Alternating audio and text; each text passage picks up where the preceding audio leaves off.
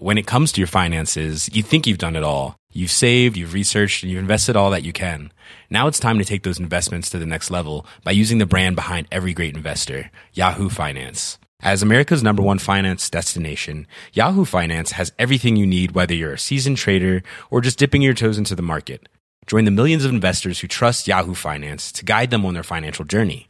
For comprehensive financial news and analysis, visit yahoofinance.com, the number one financial destination, yahoofinance.com.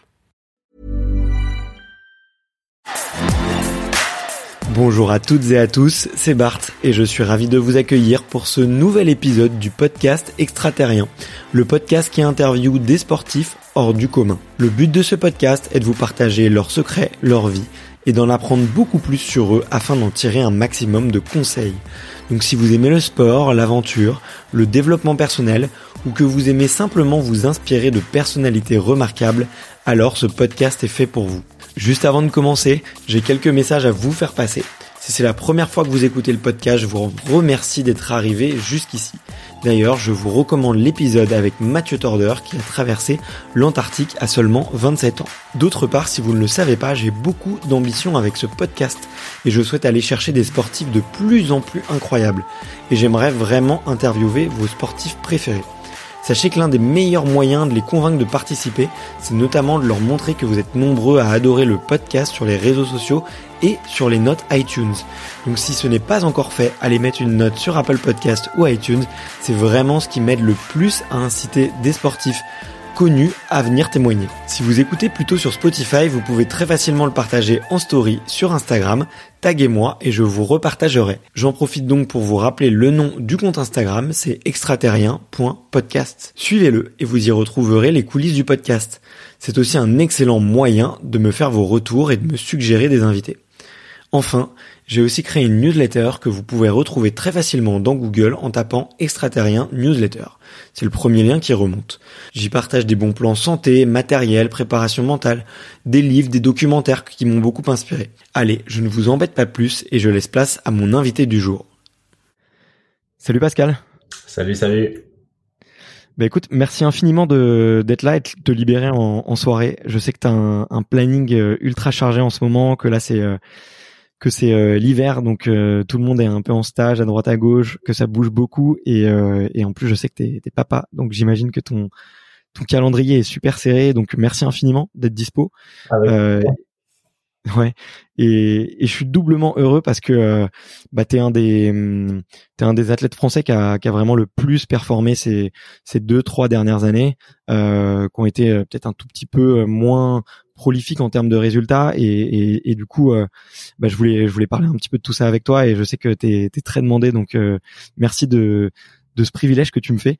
Euh, et juste bah, écoute puisqu'on commence je te le disais la question un petit peu pour lancer le sujet et un peu de savoir qui tu étais plus jeune la question c'est de savoir quel est ton premier souvenir de sport? Wow, alors en improvisation totale là, comme ça, c'est euh, c'est toujours difficile de, de, trouver un, un souvenir. Euh, bah, un qui me passe par la tête là soudainement, c'est euh, en fait quand bah, quand j'étais petit, quand j'étais jeune, euh, souvent je faisais des tu sais les, les, paniers derrière un starting block là. Tu sais quand ouais, je vois très bien. Quand t'as les athlètes qui, qui te mettent les les, les affaires et toi tu leur tu leur remets à l'arrivée. Euh, alors, je l'ai pas fait pour la Jidokure, mais j'étais à une compétition où moi je faisais les paniers, où euh, où j'ai croisé euh, donc le champion du monde 2005 euh, du 110 mètres, ouais, mon mentor en quelque sorte, euh, pendant une compétition comme ça quand j'étais euh, quand j'étais tout jeune et, ramasseur de paniers. Alors, on n'a pas un si grand écart d'âge que ça, mais à l'époque j'étais j'étais encore dans les catégories jeunes et c'était c'était marrant de de voir un petit peu son idole, tu vois dans, dans, dans, une compétition alors que tu que je courais pas du tout comme ça. C'est un petit souvenir comme ça qui qui me passe par. Ah, c'est génial. C'est génial, ouais. Donc t'as croisé, euh, t'as croisé la Doucouré euh, tout jeune euh, quand lui, il était en train de, de commencer à passer. Euh, ouais, mais lui, il n'était pas du tout champion du monde à l'époque. Hein. Là, on parle de quand lui, il avait peut-être la vingtaine et moi, j'étais, je sais pas, je devais même pas être cadet, un truc comme vraiment la, jeunesse de la quand il était pas encore, quand il, il faisait déjà des, des énormes euh, performance, mais je crois qu'il n'était pas encore champion du monde. Ok. Ok, ok. Ouais, bah des... il a quand même euh, ouais marqué l'histoire du sport et même très jeune. Hein, il commençait, il a perfait euh, super rapidement, il me semble. Hein. Il devait être champion. Ouais. ouais. Ok. Et, euh, et tu, faisais, tu faisais déjà de l'athlé? Comment est-ce que tu t'es retrouvé à, à, faire les paniers sur de, sur des compètes comme ça? Ah, moi, dès tout petit, hein, euh, j'ai commencé déjà l'athlé vers 5 ans. C'est c'est un, okay. peu touche à tout. Hein. Au début, c'est tu fais du saut, du lancer, de la course avec les potes. Tu t'as pas vraiment d'objectif euh, particulier, t'es plus là à, faire du sport après l'école et je conseille d'ailleurs à tout le monde d'inscrire euh, ses enfants euh, au sport parce qu'on s'éclate. Et, et en fait, de fil en aiguille, il y a, je pourrais même pas te dire comment j'ai atterri là. Je pense qu'il y avait peut-être une la LIFA, donc la, la Ligue d'Île-de-France d'athlétisme, qui devait prendre des bénévoles pour pour les grands meetings, des trucs comme ça. Mais après, ça se retrouve aussi au foot, par exemple. Souvent, on voit par exemple les grands joueurs euh, rentrer dans dans les matchs de foot euh, main dans la main avec un petit jeune euh, des clubs locaux. C'est c'est c'est quelque chose qui se fait aussi en athlétisme côté donc plus ramasseur de panier ou, ou, des choses comme ça. Franchement, c'est c'était des petites expériences un peu fun parce qu'on est euh, à la fois euh, tout excité ah regarde ah, c'est le champion et en même temps faut pas les déranger etc et c'est aujourd'hui je vis complètement le contraire. C'est-à-dire que je suis sur la piste à courir et c'est moi qui entends des petits chuchotements ah regarde c'est Pascal euh, voilà c'est marrant mais en plus, ouais, j'ai en regardant quelques vidéos de toi que, que je trouvais sur internet, j'ai l'impression que tu as un super bon contact avec avec les enfants, avec les plus jeunes. On c'est une, une, on sent que c'est une démarche euh, hyper sincère euh, que tu vois quand tu quand tu t'adresses à eux et tout, ça te fait ça te fait tu, tu repenses à, au petit Pascal qui se disait euh, ouais petit c'est la G. Peut-être pas moi-même quand j'étais jeune, mais c'est sûr que il y a, y a toujours un temps pour tout en fait. Genre généralement je suis complètement ouvert, sauf mmh. quand on aborde la dernière heure avant mon échauffement. Quoi. Une fois, si vous voulez, il y a, y a, vraiment une limite, une barrière entre le moment où je suis Pascal et le moment où bim, je rentre dans ma concentration et mon échauffement et que je vais être Pascal le tueur qui va en compétition. Et cette limite-là, une fois qu'elle est franchie, je peux plus revenir en arrière. Donc c'est-à-dire que je vais passer d'un mec qui fait des câlins à tout le monde, qui sourit, etc., à un mec qui a ses écouteurs, qui dit pas bonjour à personne, mais qui est un peu plus renfermé et qui va vraiment être dans son échauffement. Et si vous avez entre guillemets le malheur de, de me demander un photographe, une photo ou quoi que ce soit pendant que j'ai commencé mon échauffement avant une compétition, malheureusement, je vais pas être en, mesure de vous la faire.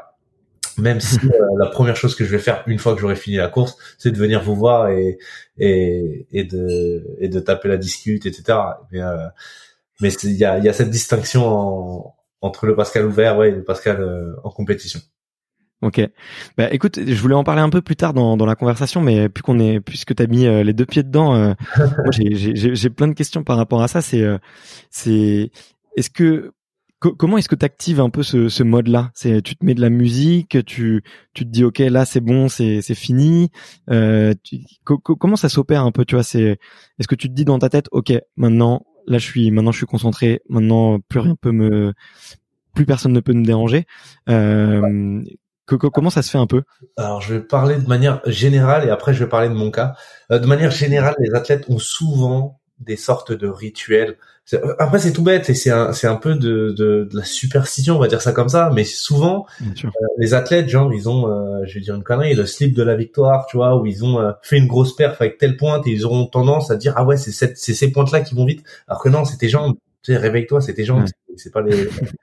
et, et en fait, on aura tendance vraiment à essayer de reproduire presque à l'identique ce qu'on a fait, ce qu'on a mangé, comment on a dormi, l'heure à laquelle on s'est réveillé et tout, les jours où on a fait des belles perfs pour essayer de reproduire des belles perfs.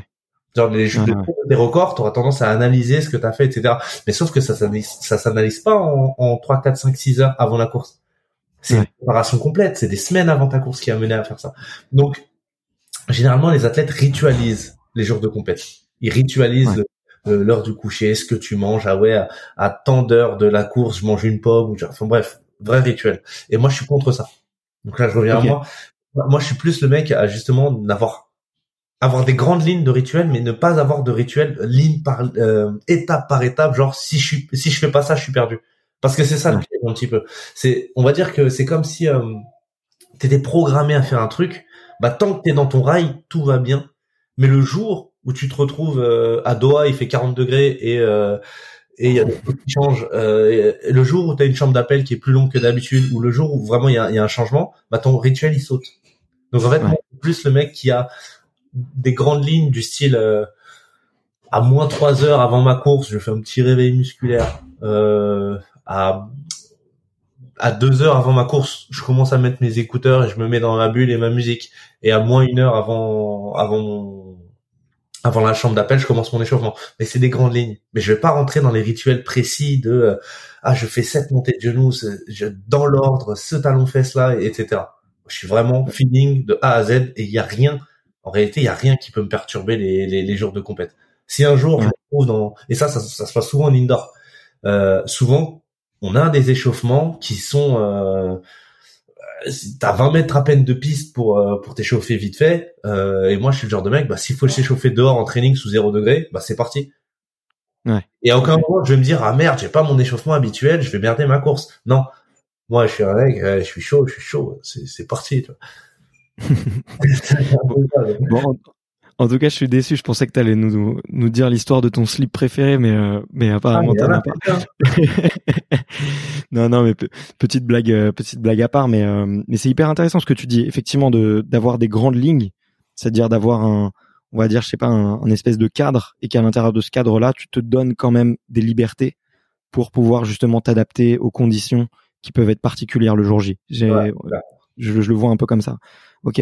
Et euh, et c'est c'est hyper intéressant ce que tu dis. Et euh, et à, à, quoi tu penses quand tu commences justement du coup à, à te mettre dans ta bulle avant la chambre d'appel euh, Peut-être déjà tu peux aussi peut-être rappeler aux auditeurs ce que c'est que la, la chambre d'appel parce que je sais que très peu de gens connaissent euh, un peu ce, ce, ce moment si particulier que, que vivent euh, les sprinteurs et les athlètes. Alors euh, ouais, du coup à quoi tu penses là-dedans? Alors projetez-vous euh, dans une grande compétition, votre course est à 20h. Seulement euh, vers euh, environ 19h30, on va rassembler l'intégralité des athlètes. Donc, il y a huit couloirs généralement dans, dans, une course. On va rassembler les huit athlètes et vérifier qu'ils ont leur dossard, qu'ils ont leur pointe réglementaire pour pas abîmer la piste, qu'ils sont bien à l'heure, bien présents, euh, etc., etc. Et ensuite, on les enverra de manière timée euh, sur la piste. Mais vraiment, euh, c'est genre, c'est genre, admettons, il y a, y a plusieurs séries. Bah pour respecter une équité, par exemple, on rentre toujours enfin, le temps sur la piste est toujours égal à celle de la série d'avant. Genre, imagine, t'es aux Jeux Olympiques, t'imagines bien que la série 1 et la série 2, 3, 4, 5, 6, 7, ils doivent avoir le même, les mêmes chances de bien courir euh, les uns les autres. Donc en réalité, on va essayer par la chambre d'appel de timer exactement tout le monde de la même manière pour que euh, pour qu'il y en a pas qui ait plus de, de chances de de rester plus longtemps sur la piste pour faire plus d'échauffement enfin, ou des trucs qui, qui seraient pas égaux. Donc la chambre d'appel, c'est vraiment on vous rassemble, vous êtes sous euh, le commandement de l'organisation, vous rentrez sur la piste à telle heure et on est sûr que vous êtes là. Ouais. Euh, et, mais une fois que tu es dedans, en fait, imaginez vraiment vous dans une salle euh, un peu silencieuse où tout le monde se regarde, euh, où les plus vous, connaissez les petites histoires des gens qui se regardent mal, qui, qui essayent de faire des grosses montées de genoux devant toi ou des gros coups de pression bah, ça n'a jamais été des choses qui m'ont impressionné, mais euh, il y en a qui essayent de, de, de faire des, des petits ouais. comme ça pour prendre l'avantage psychologique. Ça marche sur certains, certains faibles d'esprit tombent dans le panneau. C'est pas mon cas, mais euh, c'est ça l'ambiance de, de, de, chambre d'appel. Ouais, il y a de la testostérone, euh, la pression ah, qui monte, et puis euh, il y a les anciens qui essayent un petit peu de de mettre au parfum les plus jeunes aussi, tu vois. J'ai l'impression, tu vois, c'est puis peut-être tu peux te faire avoir la première fois, et puis puis après avec l'expérience finalement ça passe et t'arrives mieux mieux à gérer. Et toi, tu, tu, tu, penses à quoi à ce moment-là, justement dans dans cette phase un peu, euh, on va dire du à partir du moment où tu rentres dans la de la dans la chambre d'appel jusqu'au moment où où tu vas euh, vraiment mettre les pieds sur le dans les blocs et qu'est-ce qui te passe par la tête à ce moment-là? Alors, ce qui est chiant, c'est que mes réponses, elles sont jamais simples. Tu vois, je pourrais pas te dire. vas-y, vas-y, j'adore ça. et malheureusement, peut plus se différencier le, le, style de compétition. Si euh, je vais avoir, c'est pour ça que d'ailleurs que je cherche toujours dans mon programme quand je parle à mes managers de me de m'inscrire dans les plus grandes compétitions avec les plus gros adversaires. Euh, quand je fais des petites compétitions où euh, entre guillemets j'ai pas la pression, tu vois, j'ai pas le, le, le, truc de me dire waouh ça va être une grosse course bah, dans la chambre d'appel, c'est possible que je pense à de la technique, c'est possible que je pense à du mouvement, à des intentions. Alors que quand je suis dans des grandes compétitions, des championnats ou des, des où il y a des grosses start lists où, ça, où il y aura de la vraie bagarre, bah dans la chambre d'appel, ça va plus être un, un conditionnement euh, vraiment euh, nerveux, pardon, pour euh, pour plus aller à la guerre, tu vois, pour, plus euh, aller au combat. Tu vois, c'est plus vas-y Pascal, tu peux le faire, tu vas tout dégommer. Alors que dans les petites compétitions sans pression, c'est plus ah ouais, engage-toi bien au, départ, etc. C'est pas la même intention. Quand t'es en grande compétition, ton cerveau est débranché. Ça sert à rien de vouloir chercher les, les aspects techniques, le beau geste ou je sais pas quoi. Quand au, au moment du coup de feu, si c'est fini, il y a, y a pas de cerveau. C'est l'animal qui parle. C'est tu, tu dois être dans un aspect bestial où t'es euh, es vraiment mort de faim à te jeter sur la ligne. Il y a pas euh, tout ce que t'as fait à l'entraînement te sert d'automatisme, mais tu peux pas le réviser le jour J. Ouais. Tu vois ce que je veux dire? Et donc ce que j'ai dans la tête les jours de grande compétition dans les grosses start c'est vraiment euh, donne le meilleur. Alors que dans les compétitions, c'est ouais, fais un beau geste, fais enfin voilà. C'est un peu ça. Ok, donc ouais, tu te conditionnes différemment en fonction un peu de, de l'objectif de la course et aussi de la, de la pression qui, euh, qui peut y avoir euh, par rapport à la course, quoi. C'est ok, hyper intéressant, hyper intéressant. Et euh, et euh, tu disais ouais que tu que tu te laissais beaucoup de, de, de flexibilité par rapport à ton à ton euh, comment dire euh, par rapport à ta préparation et par rapport aux 24 heures avant. T'aurais une anecdote en tête tu vois d'un moment où où vraiment ça t'a servi de tu vois d'être un peu plus euh, d'être un peu plus libre? Là tu parlais d'aller courir dans le froid par zéro degré et tout. Mais je sais pas t'as as un souvenir où une fois où ça a pu justement où où la rigidité a pu poser problème à certains et toi ça t'a ça t'a porté chance au contraire? Je crois que c'est la best anecdote ever et je crois, je l'ai jamais raconté à personne, là, t'as une exclu. Le ah, génial. 2014, meeting de Monaco. La veille, au soir, peut-être deux heures du matin, un truc comme ça. Tout d'un coup, j'entends un gros. J'étais en train de dormir total, hein, et j'entends un gros toc. Et je suis là, je me lève, la tête dans le cul et tout. Je vais à la porte, j'ouvre, et il y avait un, c'était un russe. Il y avait un, il y avait un mec complètement bourré et limite à cette vomi dessus, tu vois. Il, euh, il était là, il m'avait parlé en je sais pas quelle langue. Et j'ai dit, c'est pas votre chambre, là, partez d'ici. Et je lui ai claqué la, la, la porte au nez. Et il est resté devant ma chambre. Et il a continué à toquer, genre, pendant 20 minutes. Mais non. Et il a pissé devant ma porte. Ah, il a pissé devant ma porte, il était torché. Et si tu veux, bon, après, j'ai appelé l'accueil, la, et ils l'ont ramené à sa chambre, etc. Mais ce que je veux dire, c'est que une compétition qui se passe normal, tu dois avoir une bonne nuit de sommeil, etc. Nanana. Le jour, la veille au soir de mon record de France, il y, avait rien qui allait. C'était pas ça du tout. C'était une nuit pourrie. C'était euh, un sursaut en pleine nuit parce qu'il y a un mec qui toque à ta porte. Tu te réveilles la tête dans le cul, un peu énervé. C'était ça mon record de France. Tu vois. Donc ne soyez pas dans des rails. Croyez pas que si euh, si vous avez mangé ci, mangé ça, vous allez apporter tel résultat. Non votre corps, votre euh, votre entraînement, etc. Il est basé, enfin votre performance est basée vraiment sur des semaines de boulot. Et si le jour J t'es mené à être prêt, et eh ben même si un mec bourré qui toque et qui te réveille la nuit pour te faire chier, et eh ben vous êtes prêt quand même. Et, et, ça, il y a, y, a, y a rien qui me l'enlèvera. Ok. Et, euh, et du coup, comment est-ce que tu, tu travailles un peu euh, cette partie mentale? Parce que tu vois, c'est vrai qu'en en, en, faisant un petit peu euh, quelques recherches, en regardant et tout du contenu sur toi, tu vois, moi j'ai vraiment vu un, mec pour qui le, le mental c'est vraiment son point fort. Et, et j'ai vraiment j'avais vraiment envie de comprendre un peu ce qui se passait dans ta tête mais comment comment est-ce que tu est-ce que est-ce que ça a été un truc que tu as eu tout jeune très très jeune tu vois cette envie de d'être le premier de, de gagner et tout ou est-ce que c'est un truc que tu as construit euh, avec le temps et, et si oui je sais pas est-ce que tu as des petits exercices des petits tips à, à, à nous donner? je vais pas vous mentir, il y a, y, a, y a, des deux. C'est-à-dire que pour moi, j'ai eu un, un, Pascal jeune et un Pascal aujourd'hui, et c'est pas le même. Alors malgré que les, les, performances sont restées relativement euh, stables, euh, je les ai pas réalisées de la même manière. Euh, Je pense à, si, si, je peux vous imaginer un peu le truc, euh, c'est comme Christophe Lemaître. Christophe Lemaître, et je fais vraiment l'analogie parce que je, je, ressens à peu près la même chose.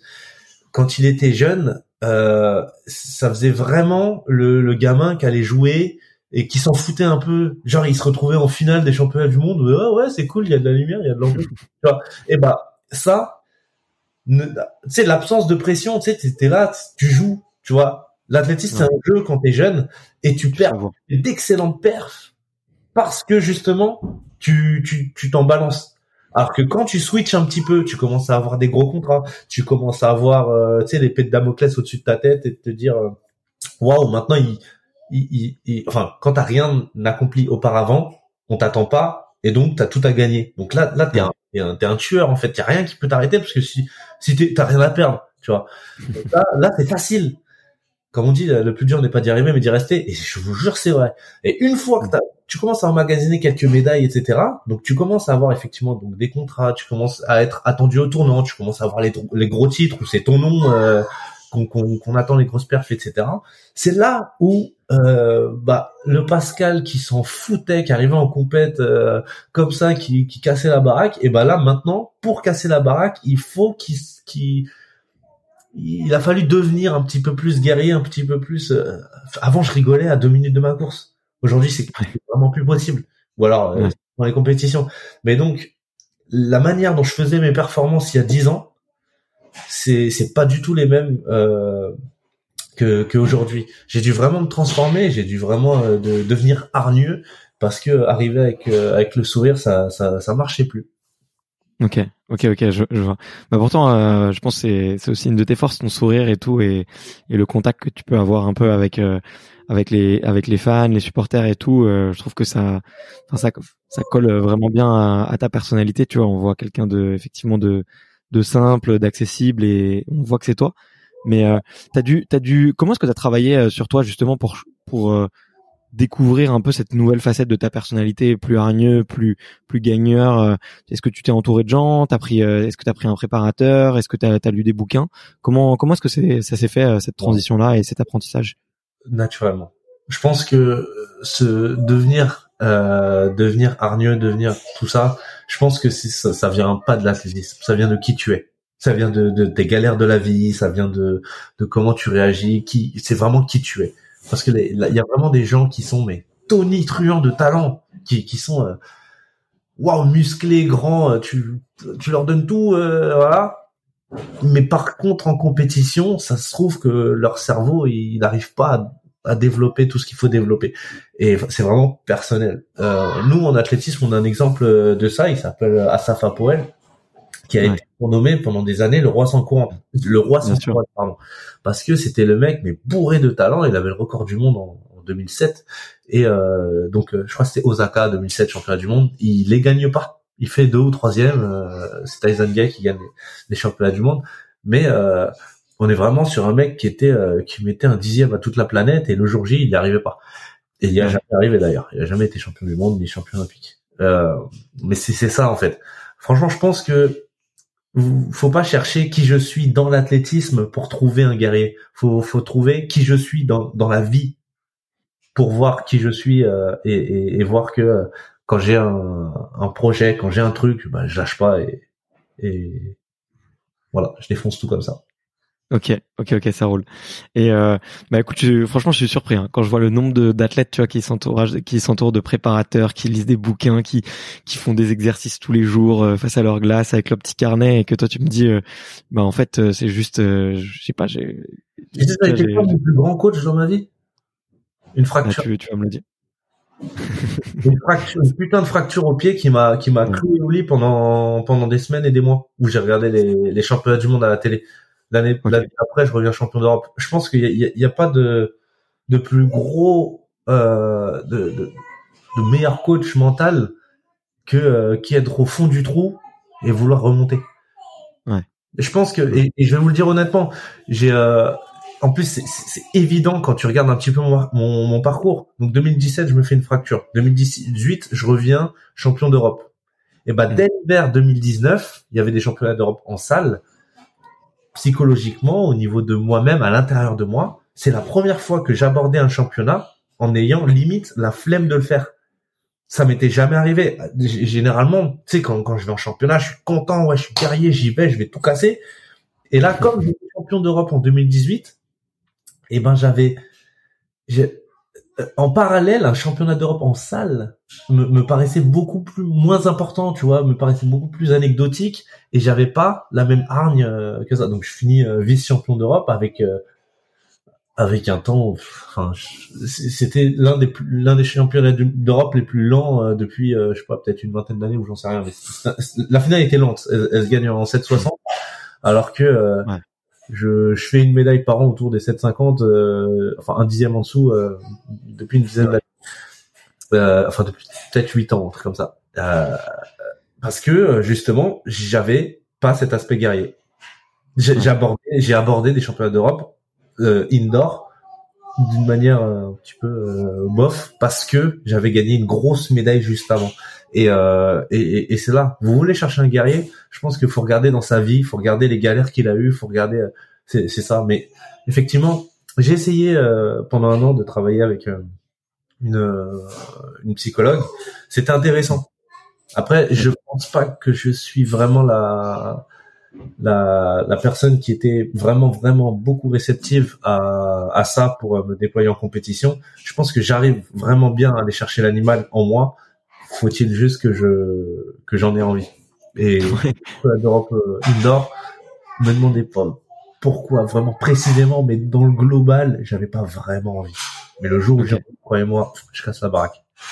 Ok, ça marche. Et euh, et quand tu quand tu regardes ton ton passé, euh, c'est quoi du coup les peut-être les événements ou les les grandes lignes en fait qui ont fait que bah, qu'aujourd'hui justement dans ton parcours tu arrives à, à, avoir euh, cette personnalité là tu vois un peu euh, avec euh, cette double casquette tu vois d'un côté le, le papa souriant qui joue qui joue bien qui joue bien avec les médias et tout et qui est, qui est hyper à l'aise et machin. Et de l'autre côté effectivement le, le gagnant l'animal comme tu comme tu l'as dit quand tu regardes un petit peu derrière toi, c'est c'est quoi un peu les, les, les événements marquants qu'on qu'on construit ce, ce personnage-là? Alors je vais vous parler uniquement d'athlétisme parce qu'après il y a de la vie perso derrière, mais euh, dans dans l'idée, si je reprends un petit peu depuis 2012, euh, ça fait que des hauts bas ma carrière. Euh, alors ça se voit pas trop, mais euh, c'est quand on regarde dans le détail qu'on s'en rend compte. C'est-à-dire que je me replonge directement en 2012. Donc ça fait longtemps. Hein. J'étais tout jeune. Alors hiver 2012, je gagne ma première médaille mondiale en salle, et donc je suis projeté un petit peu comme grand talent, euh, futur mec qui sera dans l'équipe de France pour aller aux Jeux Olympiques de Londres en 2012. Le truc c'est que la première compète euh, de, de, la saison en été, les minima, je rappelle, c'était 13-40 pour euh, faire les Jeux Olympiques. Je fais euh, dans la saison, je fais 13-41. Euh, et euh, je fais, en fait, bon, ma première compétition, si vous voulez, je me blesse pendant la compétition en faisant 13-30 avec plus 2,1 de vent favorable. Alors que la limite, c'est 2,0. Donc, si vous voulez, je fais les minima en ayant trop de vent et je me blesse pendant cette course-là. Donc, la merde. Je reviens après blessure. Alors, ric-rac, je, je trouve n'importe quelle compétition euh, sur mon chemin et je réussis à faire dans l'ordre 13, 41, 42, 43, 45 et 47, je crois. Donc j'arrête pas de flirter avec la barrière des minima et je suis pas retourné à l'entraînement. En fait, dès qu'il y avait une compétition, j'essayais de la faire parce que je savais que j'avais les minima dans les jambes. Et en fait, je crois que ça m'a perdu de vouloir à tout prix faire la course au minima. Donc si vous voulez, je suis pas allé aux Jeux Olympiques et ça m'a fait chier. Vraiment. Ça m'a vraiment fait chier. J'avais une médaille l'hiver. J'étais l'un des meilleurs Français. Et je vais pas aux Jeux Olympiques, ça m'a troué le cul. C'était vraiment, euh, c'était vraiment euh, un, un, gros mal. L'année d'après, record personnel 13-12. 13-12, à l'époque où je le fais, c'était au meeting Stade de France. Euh, la, la, première fois que je fais un deuxième dans une Diamond League, 13-12, à l'époque où je le fais, c'était euh, peut-être le deuxième temps mondial. C'était euh, énorme. C'était euh, donc en 2013, championnat du monde de Moscou. Euh, donc ma dernière perf avant les championnats du monde, c'était 13-12. Donc j'étais vraiment le mec qui était potentiellement médaillable. 13-12, je rappelle que c'est là le champion du monde en titre, il fait 13-09, je crois là, à Doha. Euh, là, on rentrait vraiment dans la cour des grands. Donc un an plus tard, sans, sans avoir fait les Jeux Olympiques, je prends la hargne, je reviens, je fais 13-12. Voilà ce qui s'est passé. À cinq jours des championnats, des championnats du monde à Moscou, je fais une muscu, la dernière muscu avant de partir, hein, avant de prendre l'avion, et je me pète le dos. Ouais. Je me pète le dos, pas de championnat du monde. Genre je fais une série comme je peux, genre impossible de courir se présenter, enfin, imaginez la douleur, quoi. T'es là, t'as, t'as l'un des meilleurs temps de t'engager, t'es chaud patate, tu te pètes le dos euh, juste avant la, la, les championnats du monde, c'était vraiment horrible. Donc 2013, capoute, poubelle, je rebondis, 2014, euh, record de France. Record de France, c'est euh, ça, ça a été que des rebonds comme ça si si tu veux, ça a été que des je chope une grosse blessure, un gros truc, juste après je rebondis, je fais un je casse la baraque. Et euh, ah, faut pas que ça soit une thérapie, genre plus je souffre, plus je bien. Mais euh, disons que quand je suis au fond du trou, c'est vrai que j'arrive vraiment bien à, à, en sortir. Dans la foulée 2015-2016, euh, moi j'ai eu plein de soucis de, de, de dos, ça, ça s'est plus ou moins réglé, etc. Et euh, et le donc le point noir, le plus gros point noir, c'est effectivement je fais quatrième aux Jeux Olympiques en 2016, mais là j'ai pas rebondi euh, parce que donc 2016 quatrième aux Jeux Olympiques, mais 2017 je me fais une fracture, donc je me suis même pas laissé le temps de rebondir. Ouais. Donc j'ai eu quatrième au JO plus une fracture, donc c'est là 2018 j'avais la j'avais j'avais trop faim, j'avais trop faim et en plus alors au niveau de, à l'intérieur de moi, hein, je vais pas me prouver genre ah j'aurais pu faire plus, non, non mais faut savoir que 2018, quand tu quand tu te fais une fracture et que tu reviens d'une fracture, mais tu galères à l'entraînement. T'as une jambe plus maigre que l'autre, tu as une foulée plus bizarre. Ouais. T'es vraiment pas le, la même personne en fait. Et donc, je vois très bien. À, à faire champion d'Europe en 2018, c'était c'était inespéré, c'est dingue. C'est vraiment c'était ouf. Et euh, donc dans la foulée 2019, euh, médaille de bronze. Là, je suis lancé. Je suis lancé. Là, Covid, ça m'a fait chier. Moi, je vais m'en servir. Là, je vais vous dire, une année 2020 de merde. Ah, la seule chose que je me souhaite là, c'est de prendre cette euh, cette année complètement vide pour euh, pour avoir faim de compétition. Là, je cours dans une semaine. J'ai faim. J'ai faim. Je sais pas ce que je vais faire. Ça se trouve, je vais faire une merde. Ça se trouve, je vais faire un truc excellent. Mais par contre, j'ai faim parce que un an sans compétition, ça m'a vraiment fait chier. Et euh, et donc voilà. Peut-être que je fonctionne comme ça. Demain, Allez je reviens avec euh, avec deux, trois, quatre coups de bâton beaucoup plus forts que le premier. bah écoute, ouais, c'était c'était une question que je me posais parce que effectivement, en regardant ton parcours, euh, il y a il y a des hauts et des bas, tu vois, c'est c'est vraiment les, les montagnes russes et et moi j'ai j'avais vraiment trouvé que à chaque fois que tu tombais, tu tu rebondissais encore plus fort et, je trouvais que c'est une, une une vraie qualité, tu vois, une vraie qualité de champion euh, très rare, tu vois. Et et autant, tu vois, il y a des champions, euh, tout leur sourit dans, leur carrière, tout se passe bien. Euh, il, y a des micro blessures, des petites déceptions, mais mais et voilà. Et toi, toi, il y avait quand même eu des, bah effectivement, tu vois, comme tu, comme tu l'as mentionné, des bah, des échecs, tu vois, une quatrième place au jeu, ça fait, ça, doit être euh, très douloureux. des, des, des blessures juste avant des, des championnats du monde, c'est c'est c'est quand même ça fait euh, ça fait super mal aussi. Et euh, moi j'étais franchement j'étais bluffé. Donc euh, franchement je te tire mon, mon chapeau parce que et, et, je te vraiment je te je te, je te voue beaucoup d'admiration parce que cette capacité à rebondir je la trouve je la trouve hyper inspirante. Et j'espère que que des jeunes s'en inspireront encore et pourront pourront retenir ça un peu comme comme modèle. Parce que tu as des fois des des parcours d'athlètes qu'on effectivement qu'on ont eu des gros pépins, qu'on eu des gros des grosses galères, je trouve que c'est des fois c'est beaucoup plus inspirant que que des parcours tout lisses, tout parfait, tout tracé quoi. Donc euh, voilà quoi. Mais, euh...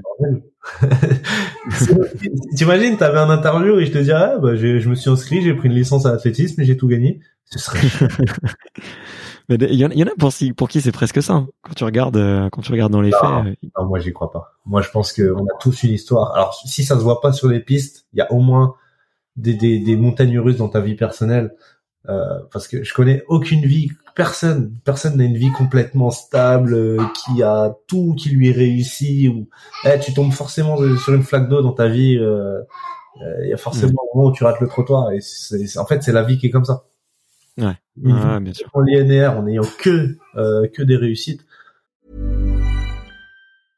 Hey, I'm Ryan Reynolds. At Mint Mobile, we like to do the opposite of what Big Wireless does. They charge you a lot, we charge you a little. So naturally, when they announced they'd be raising their prices due to inflation, we decided to deflate our prices due to not hating you.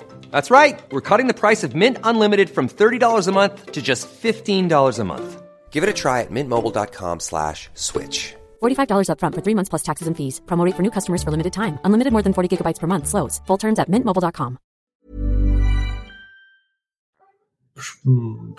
non, c'est c'est qu'on a on n'a pas l'intégralité de la vue de, la vie des personnes, mais euh, ouais. c'est clair.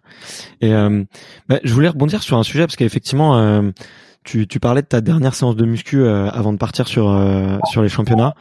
Euh, et moi, je, tu vois, ça fait plusieurs mois que, que je te suis sur Insta et, et je, je kiffe vraiment de ouf regarder tes, tes stories parce que tu mets euh, une grosse partie de ta prépa physique euh, sur Insta et ça me donne plein d'idées d'exo euh, pour bosser mon explosivité, pour bosser euh, pour bosser ma force et tout. Et, euh, et je voulais savoir un petit peu, ouais, quelle était ta, ta cadence de, de prépa physique et comment est-ce que tu organisais un peu ton, ton année, tes mois, tes cycles, parce que j'ai l'impression que ça, c'est bien travaillé, c'est très carré et que et que c'est très très professionnel. Donc, est-ce que tu pourrais nous partager quelques quelques secrets? C'est trop marrant comment tu dis ça parce que c'est complètement le contraire. On est vraiment à, la carte. On est au jour le jour. Alors, alors, je vais quand même faire un disclaimer pour ceux qui me suivent sur Insta et qui regardent un petit peu mes entraînements. Pensez réellement que moi, dans ma vie, first, c'est l'entraînement. Et en parallèle, si j'ai cinq minutes vite fait, je pose un téléphone et je fais des stories. Mais jamais je vais euh, faire beaucoup plus du Insta que de l'entraînement. Donc en réalité, il y a beaucoup plus de musculation dans mon Instagram quand, quand je poste parce que euh, la muscu c'est facile de se filmer. Alors que quand tu es euh, vraiment en séance SP, tu mets les starting blocks, tu fais des haies, tu, tu, bah, tu vas moins avoir la possibilité ou la patience ou ne, serait-ce que la concentration pour, euh, pour aller te filmer. Donc pour ceux qui pensent que je fais beaucoup beaucoup de muscu à mort, etc. c'est parce qu'effectivement je poste beaucoup de muscu et pas beaucoup du reste parce que je suis pas en capacité de le faire. Euh, donc okay. euh, fermé.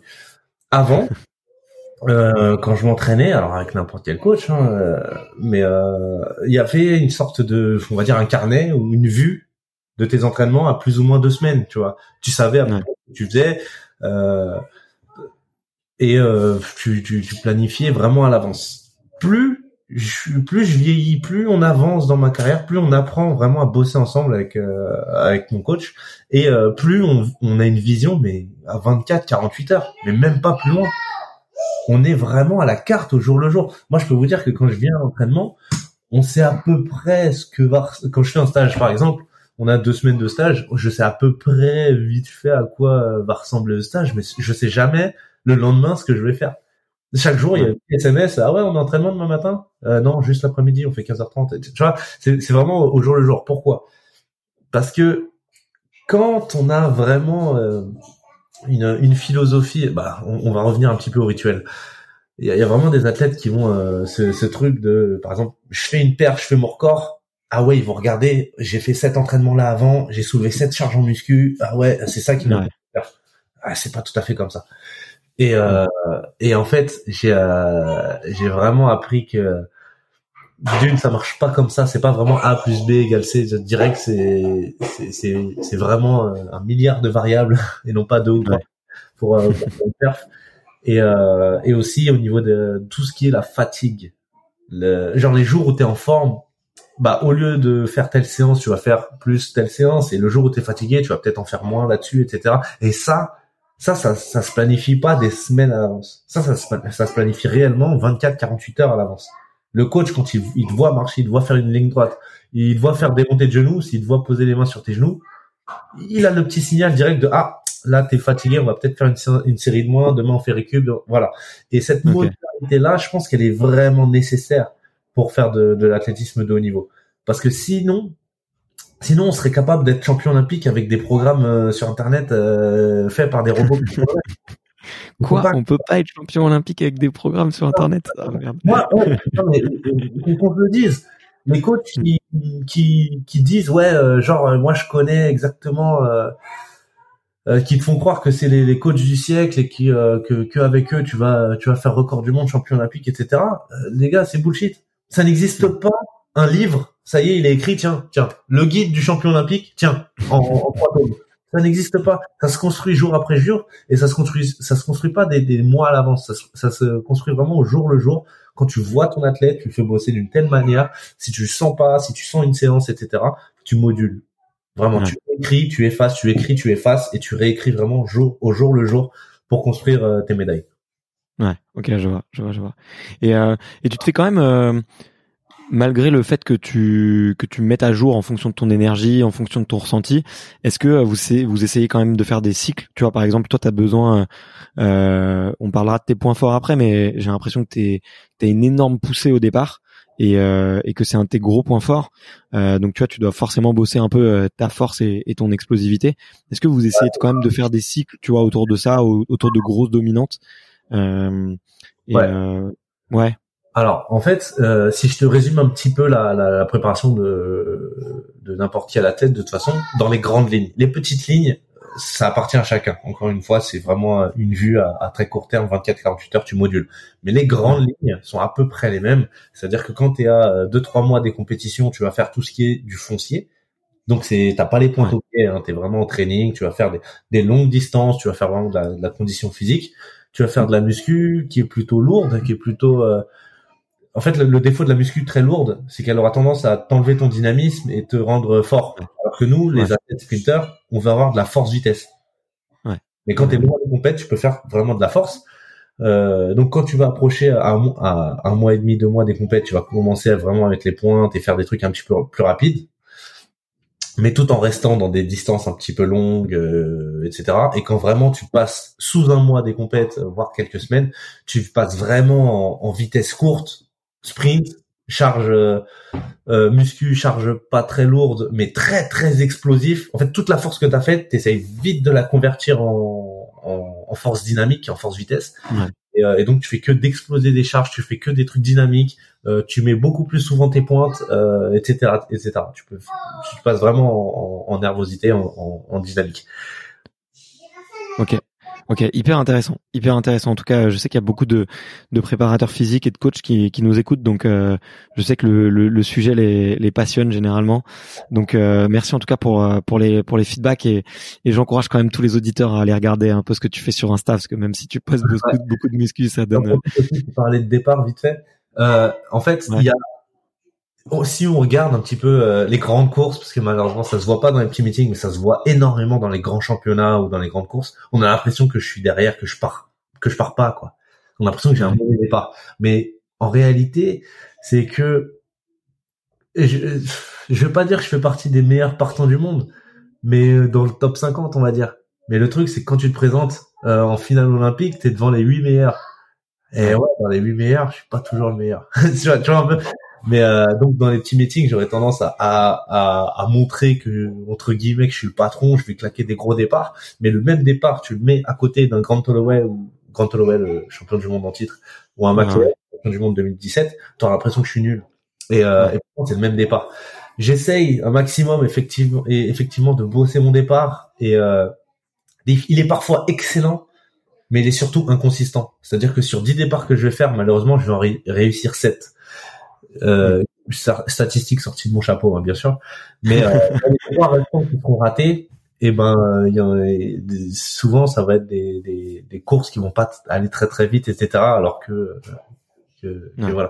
Donc le but quand même, quand on fait une un, bon athlète, je, voilà, on va parler de, du bon athlète et des athlètes, les, bons, les bons élèves, les bons élèves. Le bon athlète, le bon athlète, c'est le mec qui est capable de sortir une grosse perf quand il est fort et le moins, le plus petit delta de perf quand il est pas en forme. C'est-à-dire que, admettons, si mon record c'est 13-0 quand je suis vraiment en forme, eh ben, faut que le jour où je suis pas en forme, je fasse pas au-delà de 13-20. Un bon athlète, il fait pas de contre-perf. Même quand il est nul, quand il est fatigué, il réussit quand même à sortir, euh, à sortir un bon truc. Tu vois ce que je veux dire? Et, et, ça, c'est les athlètes comme ça, ils sont capables du coup de sortir des séries, des demi-finales, on va dire à la cool, et de vraiment envoyer les jours de finale. Parce que même leurs mauvaises courses, elles sont ultra rapides. Ouais. Ok. Ouais. Ah, c'est. Ok, je, je, vois, je vois le, je vois le genre, je vois le genre. Mais euh, toi, du, coup, sur un départ, c'est, quoi qui te, c'est, quoi, c'est le temps de réaction, c'est la poussée qui est pas assez euh, bonne, c'est le, la façon de se redresser parce que t'es un peu grand qui, qui te ralentit, c'est, quoi du coup qui, qui pourrait te, te, poser problème? Je vais parler du temps de réaction. Le temps de réaction, en fait, pensez vraiment une chose, c'est que c'est euh, euh, on a à peu près tous le même normalement dans une course à, euh, à 5 c'est en centième je crois en 50 centièmes près. Et et, euh, et donc ça, vraiment, ça, ça se travaille plus sur du, bah, dormez, enfin, ça se travaille sur la piste, bien sûr, euh, réagissez vite, mais ça se, ça se résume aussi à, à prendre un petit café, euh, soit bien réveillé et bien dormi la veille, euh, ne bois pas d'alcool, etc.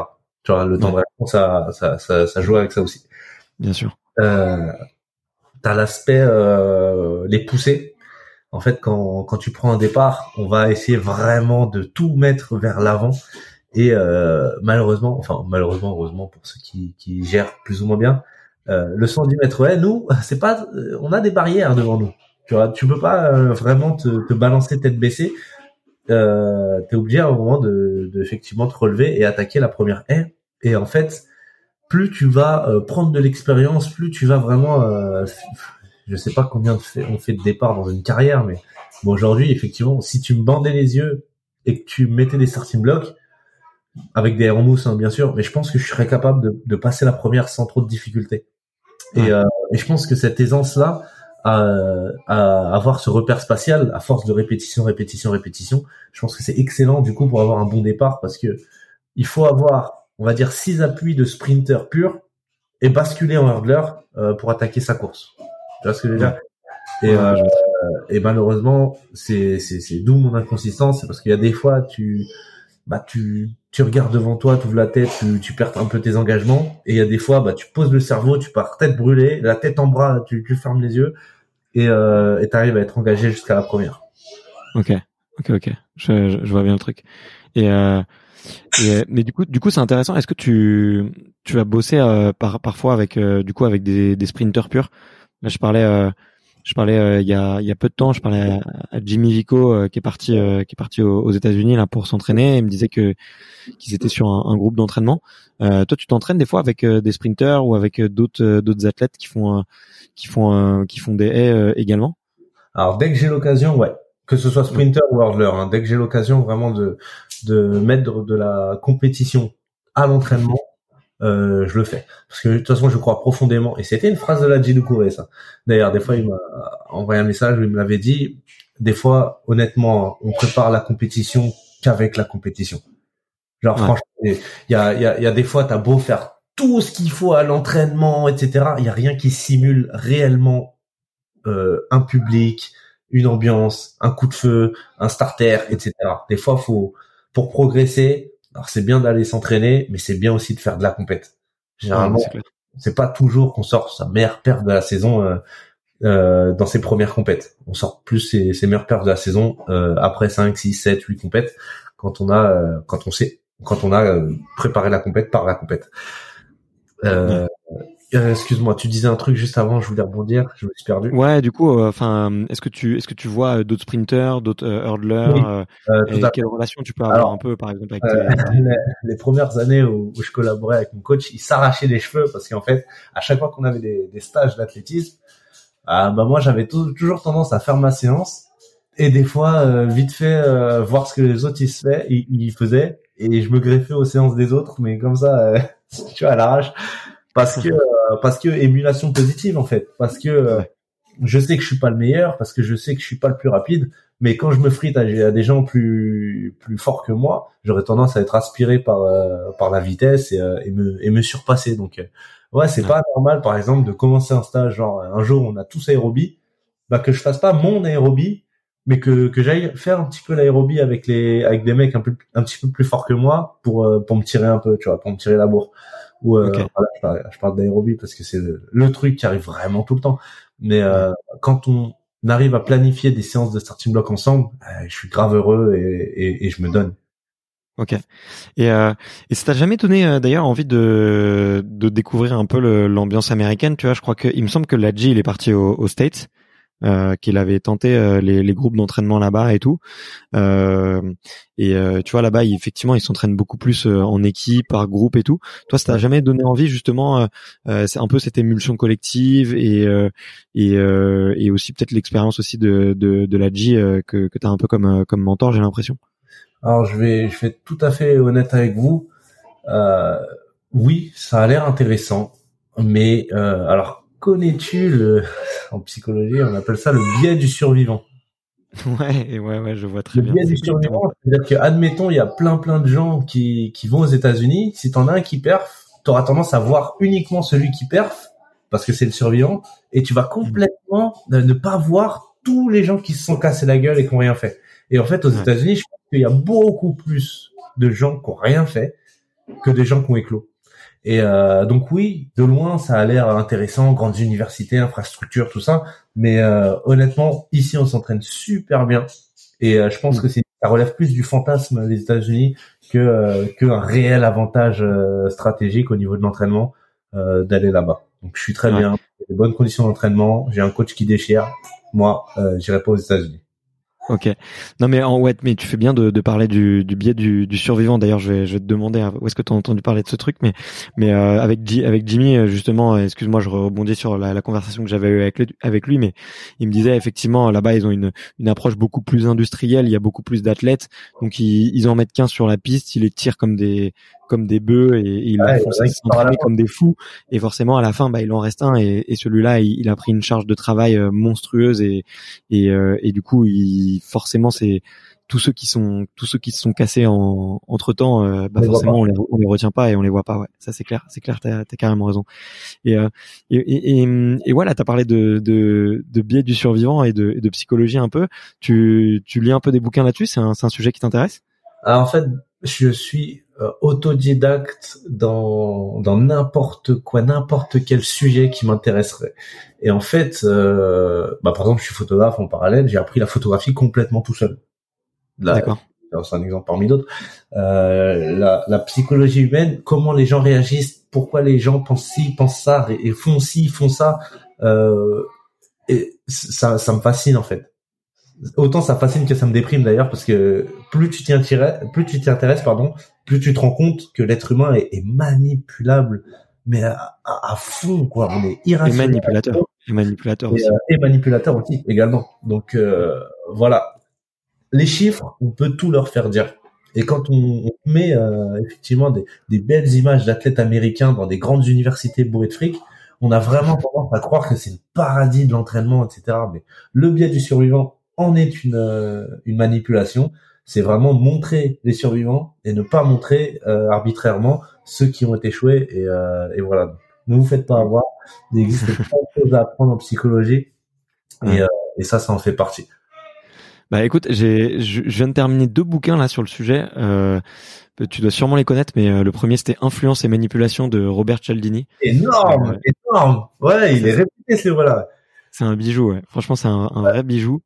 Et l'autre, c'était, euh, alors en anglais, c'est Thinking Fast and Slow. Et j'ai Est-ce que ça parle de- des systèmes euh, de vitesse du cerveau? De... exactement, exactement, et exactement. En français, c'est ça, c'est vitesse, vitesse 1, vitesse 2 ou un truc comme ça. Le, le titre, c'est un gros pavé, faut se l'avaler, mais waouh, franchement, j'ai pris une, j'ai pris une claque. Franchement, j'ai pris une claque. euh, super. parle un peu des préjugés, des stéréotypes, de pourquoi euh, des fois on pense des choses qui sont fondées sur rien, mais euh, comme c'est un stéréotype, ça, ça, ça fatigue moins le cerveau de, de, de, de réfléchir euh, rapidement, même si ça nous fait faire parfois des erreurs. Ok, ouais, ouais, exactement. Et toi, t'as des, t'as des bouquins un peu sur, je sais pas, dans Allez, les des bouquins un peu à Ah, recommander? Je passe euh, des heures et des heures par jour. Je, je regarde pas la télé du tout, mais pas un, pas, un- pas d'un iota. Euh, je regarde par contre énormément d'interviews de de on va pas appeler ça des tutos mais vraiment je vais plus écouter des spécialistes raconter euh, vraiment la, la science je suis un fan de la science si je devais avoir une religion elle s'appellerait science carrément Ok. et euh, et donc voilà je préfère vraiment écouter euh, des gens que- qui savent de quoi ils parlent. Je préfère euh, vraiment écouter des, des scientifiques des des chercheurs etc c'est passionnant. Euh, d'ailleurs c'est ce qui m'a fait un petit peu pro- euh, progresser en anglais aussi parce que euh, on n'a pas on n'a pas toujours euh, l'occasion d'avoir des, des des grands philosophes ou autres euh, français. Mais euh, intéressant de fou. Euh, si et là euh, j'en j'en profite pour les, les auditeurs quand vous sentez que vous faites des trucs qui sont pas vraiment constructifs pour votre vie si vous sentez que vous regardez euh, les stars de la télé-réalité ou je ne sais quoi essayez quand même de, de, de vous trouver une passion vous trouvez un truc qui vous anime et euh, vous n'avez pas idée à quel point YouTube est une mine d'or pour euh, Ouais, c'est clair. apprendre mais des tas et des tas de trucs. Aujourd'hui, je suis photographe avec YouTube, si vous voulez. Aujourd'hui, Ouais. on a eu un champion du monde du javelot qui a dit dans ses interviews qu'il a appris le javelot sur YouTube. Mais euh, enfin, ce que je veux dire, c'est que il y a un gros gros professeur sur euh, sur internet qui, qui est dans YouTube qui qui vous parlera forcément bien à vous. Et si vous pouvez faire des choses beaucoup plus constructives plutôt que de faire des divertissements euh, euh inutiles euh, foncez. Foncez parce qu'aujourd'hui j'ai j'ai j'ai appris énormément de choses sur moi-même sur les gens sur comment réagir sur voilà et ouais, bien sûr.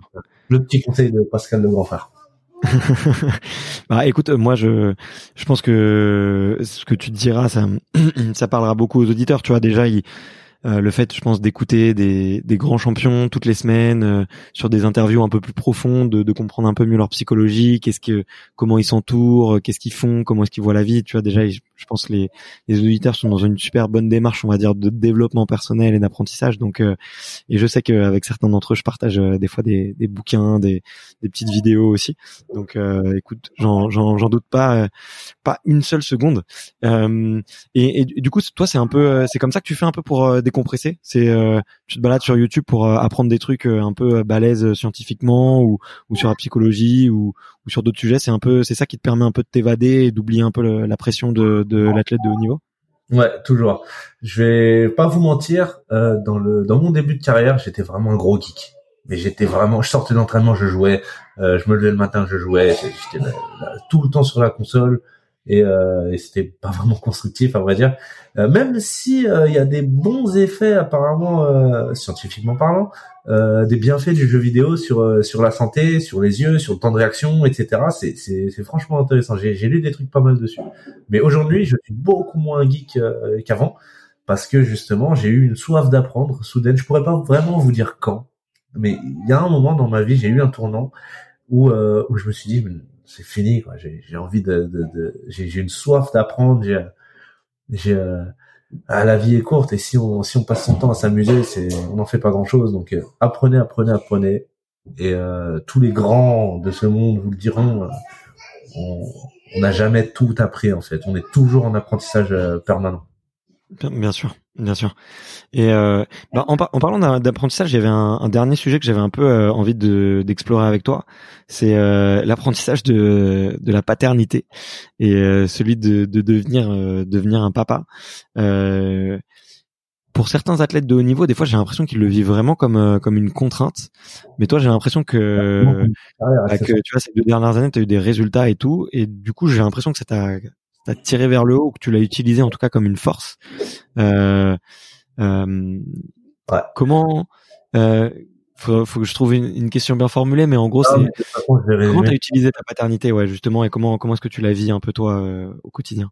Si tu veux, le pire exemple euh, avec lequel tu, tu peux tu, tu poses cette question parce que c'est pas que je suis un tricheur, mais c'est que à vrai dire, je ne vis pas avec eux. J'ai alors je, euh, ma situation elle est un peu spéciale. Bon, j'ai rencontré ma femme. Elle avait déjà deux enfants. Ouais. J'ai deux enfants et, euh, en 2017, je suis parti m'entraîner avec mon coach à Reims, alors que j'étais euh, en région parisienne. Et donc avec les beaux enfants, etc., je pouvais pas déménager tout le monde. Donc en réalité, moi je suis à l'entraînement à fond la semaine et je rentre tous les week-ends euh, les voir. Et dès que c'est des vacances ou dès que c'est des choses comme ça, eux ils viennent à ils, viennent à Reims euh, sur mon lieu d'entraînement. D'accord. Euh, enfin surtout là ils sont bah là ils sont là euh, à la maison aujourd'hui parce que Covid et des fois je m'en fous qu'ils ratent l'école si on est dans une période où il y a un virus partout accessoirement. mais donc si vous voulez je suis le mauvais exemple pour vous dire que allier paternité et vie de haut niveau ça marche. je peux pas vous le confirmer parce que moi je la vis pas comme tout le monde la vivait. La, la vie. Euh, j'ai un autre exemple aussi, par exemple, c'est Mofara. Mofara, d'après ce que j'ai compris, il vit euh, six mois de l'année au Kenya et six mois de l'année aux États-Unis avec sa famille. Donc en réalité, sa prépa, il la fait pas avec sa famille. Ouais. C'est un peu ce, ce, genre de succès euh, bien du survivant, encore une fois. Tu vois. Mm. Si tu prends l'intégralité des papas, ouais, effectivement, si euh, si tu dis ouais, lui il est, il est parent, il a une médaille, bah ouais, mais c'est peut-être le survivant peut-être qu'il y a 80% d'échecs derrière pour les, pour ah, euh, qui, qui, sont athlètes de haut niveau. Donc c'est difficile. Je vais pas vous cacher que il y a un jour, ça, alors ça, ça m'a paru pertinent. J'avais une semaine d'entraînement où c'était les vacances scolaires, où euh, un jour j'arrive à l'entraînement et mon coach il me regarde, il me fait euh, "T'as les enfants à la maison? Et je dis ouais. Et il regarde son chrono et il dit ouais ouais ça se voit. Et, euh, et en fait, c'était vrai. C'est, en fait, tu, tu, ré- tu récupères pas de la même manière, tu dors pas pareil, tu manges pas pareil, t'es stressé pas pareil, etc. Quand t'es avec, parce que j'en ai deux, avec tes enfants, quand ils jouent, quand faut être derrière eux, quand ils se blessent, quand ils sont mal, etc. Que quand t'es seul et tu n'as que ça à penser. Ouais. c'est sûr. Euh, j'ai et en, et en plus j'ai euh, alors dans alors je refais un petit peu la la la, la story. 2017, je me fais une fracture et quand je me fais cette fracture, je remets tout en question. J'étais énervé contre le monde, j'étais euh, euh, dans une folie rage d'être coulé au lit et euh, et en fait, euh, je suis allé voir mon coach et je lui ai dit ouais, à, à l'époque on s'entraînait à l'INSEP.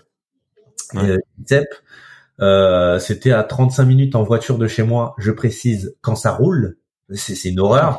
Il y a des embouteillages. temps. Euh, donc généralement ça roulait à l'aller et euh, au retour euh, c'était une horreur. Quand j'allais à l'entraînement, c'était quasiment tous les jours comme ça. Et mon coach venait de Reims, donc il faisait aller-retour, aller-retour Paris-Reims tous les jours pour venir m'entraîner. Ce qui faisait une euh, des conditions de vie assez timées. Genre, j'imagine bien qu'il, du coup, il venait de loin et c'est l'entraînement, c'était genre deux heures, pas une minute de plus. Euh, voilà, après il venait partir. Euh, on pouvait pas s'entraîner le week-end ou euh, des. Enfin, on avait un, un fonctionnement où on avait des ambitions de haut niveau, mais on avait un fonctionnement qui qui correspondait pas. Donc en réalité, quand je me fais ma fracture, bah, je remets tout en question et je vais le voir et je lui dis, écoute, euh, je me casse, je me casse de l'INSEP. Euh, L'INSEP c'est méga bien, c'est magnifique, etc. Mais mon coach n'est pas à l'INSEP. Donc je dis, Ouais. je viens à Reims, je prends un appart à Reims et, euh, et je me fais une vie de moine euh, pour l'athlétisme en fait. Et donc je me suis pris un appartement. Je me rappelle la, la première année, c'était fou. En fait, j'ai décidé d'avoir volontairement rien, aucune distraction, aucun placard à bonbons, à gâteaux, à la con. etc. Mon appartement était dédié à l'entraînement. J'ai pris un appartement proche du stade. Putain, je suis passé de, de genre une heure de trajet quotidien à, à 15 minutes. Ça, ça change la vie. Enfin Ouais, bref euh, avec volontairement tout ce que je faisais en venant à Reims qui était dédié à l'athlétisme. Et j'ai construit ma première médaille, euh, mon titre de champion d'Europe comme ça. Et c'est comme ça que je suis champion aujourd'hui. Et donc voilà, si on parle de ma paternité, en réalité, ça a été un, un, un alignement des astres pour que ça marche. Mais je je pense pas être un bon exemple de pour confirmer que mais si vous pouvez faire des enfants et garder une une carrière de haut niveau, ça va marcher les gars, ce qui vous attend, c'est des nuits blanches, c'est euh, des, grosses, et des grosses engueulades. Quand tu pars d'une séance de 6 fois 150, que tu es encore lactique, que tu rentres à la maison et que tu dois, euh, euh, je sais pas, engueuler tes gosses s'ils font des conneries, euh, ce jour-là, t'as peut-être pas la force en fait. Et Ouais. faut choisir. Est-ce que tu veux être un père ou est-ce que tu veux être euh, athlète de haut niveau? Les deux, ça prend, des- ça prend du temps, ça prend de l'énergie, mais pour le coup, faudra peut-être choisir. Ouais, ouais, mais c'est clair. Mais, euh, mais en, enfin, en tout cas, euh, ce qui est, ce qui est rassurant, c'est de voir que toi, tu as trouvé en tout cas un modèle euh, qui te correspond bien et, et, et une formule qui te correspond bien et, et Ouais. tu vois, et, et ça permet de. qui me manque beaucoup. À chaque semaine, je suis pressé d'être le week-end pour rentrer à la maison et les serrer dans mes bras. À chaque fois que je pars en stage, ils partent pas toujours avec moi. Donc euh, euh, souvent, je vais mettre une distinction entre stage national et stage perso. Euh, quand on fait de l'athlétisme de haut niveau, on a la chance des fois euh, avec la fédération euh, qui organise des stages euh, à l'international dans des bonnes conditions. Là, par exemple, il faut autour de 0 degré en France. Euh, je suis parti en en Guadeloupe euh, deux semaines euh, en décembre et euh, dix jours à Tenerife. euh, là, je, suis revenu avant-hier.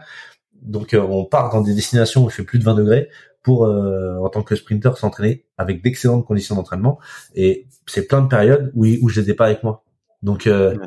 encore une fois, euh, je suis pas le bon exemple pour vous dire waouh magnifique, je suis papa, je réussis à gagner des médailles. En réalité, c'est que j'ai euh, j'ai placé euh, arbitrairement euh, mon, ma carrière au premier plan et euh, j'essaye de rattraper tous les pots cassés, le peu de temps qui me reste euh, où, où je suis avec eux. Quoi.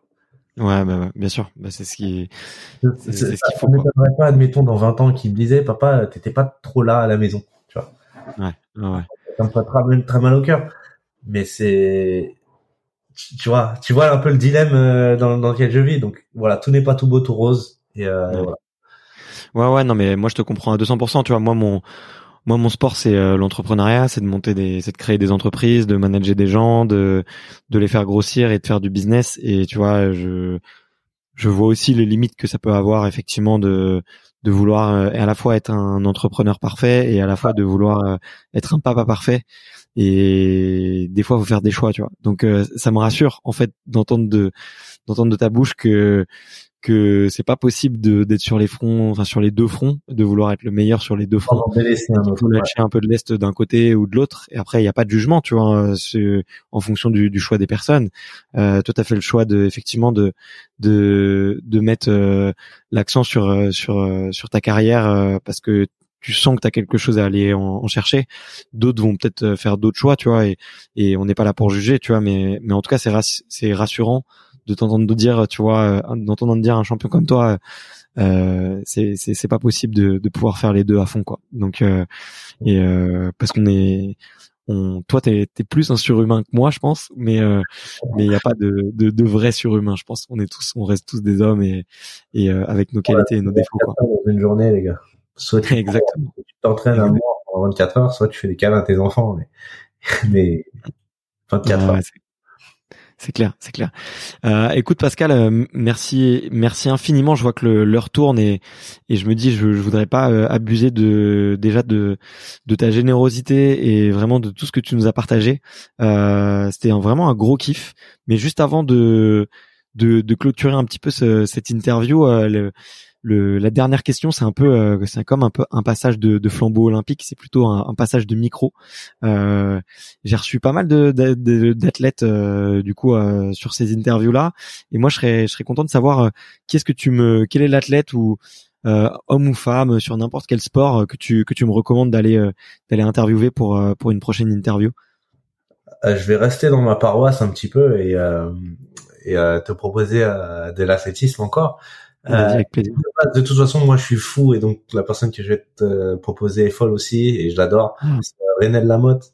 Je pense qu'elle aura pas mal d'histoires aussi à te raconter. Elle a aussi de, de, enfin, la dernière fois que je l'ai, euh, je l'ai conseillé, c'était parce que euh, moi, je suis photographe et elle, en parallèle, elle est, elle est peintre. Donc, on parle vraiment de, de. Ah d'ailleurs, on n'en a pas parlé de ça, de, de ce que, comment dire? De quand t'as l'athlète au numéro 1 et euh, t'as quelque chose d'autre à penser en parallèle, etc. Je pense qu'il euh, y aura pas mal d'histoires aussi euh, pour toi là-dessus. Euh, comment elle se vide la tête avec des peintures ou comment ça peut être intéressant. Je te conseille, ça peut être euh, vraiment sympa. Super. Bah écoute, euh, euh, je suis en je suis en contact avec elle. Là. On a du mal à savoir. Euh, je pense qu'elle est elle doit être un petit peu occupée en ce moment, mais ça fait plusieurs fois qu'on qu'on me la recommande et euh, et du coup il faut il faut il faut que j'y arrive là. Faut que je faut que je. mais euh, mais euh, bien sûr je vais on va on va réussir à, à, faire un truc sympa et effectivement je pense que je pense qu'elle a une personnalité très très décalée comme la tienne et j'aimerais vraiment passer passer une petite heure avec elle pour pouvoir rigoler un peu. Mais, euh, mais écoute Pascal, merci infiniment. Euh, c'était c'était vraiment du, du, gros kiff. Merci pour euh, ta générosité, ta transparence. Euh, je t'ai trouvé méga spontané, méga à l'aise. Franchement, il y, a, y, a, des athlètes qui préparent pendant des heures et qui sont beaucoup moins bons. Donc, Alors, pour, la perte. Mais, avec plaisir. Vas-y, salut, à une prochaine Pascal. Ciao, ciao, merci. Merci d'avoir écouté cet épisode jusqu'au bout. Si vous êtes encore là, c'est sûrement que l'épisode vous a plu, donc n'hésitez pas à le faire savoir autour de vous et à vous abonner pour ne louper aucun épisode. J'ai mis tous les liens dans la description, donc n'hésitez pas à y jeter un coup d'œil. Et sinon, moi je vous dis à la semaine prochaine pour une prochaine interview. Ciao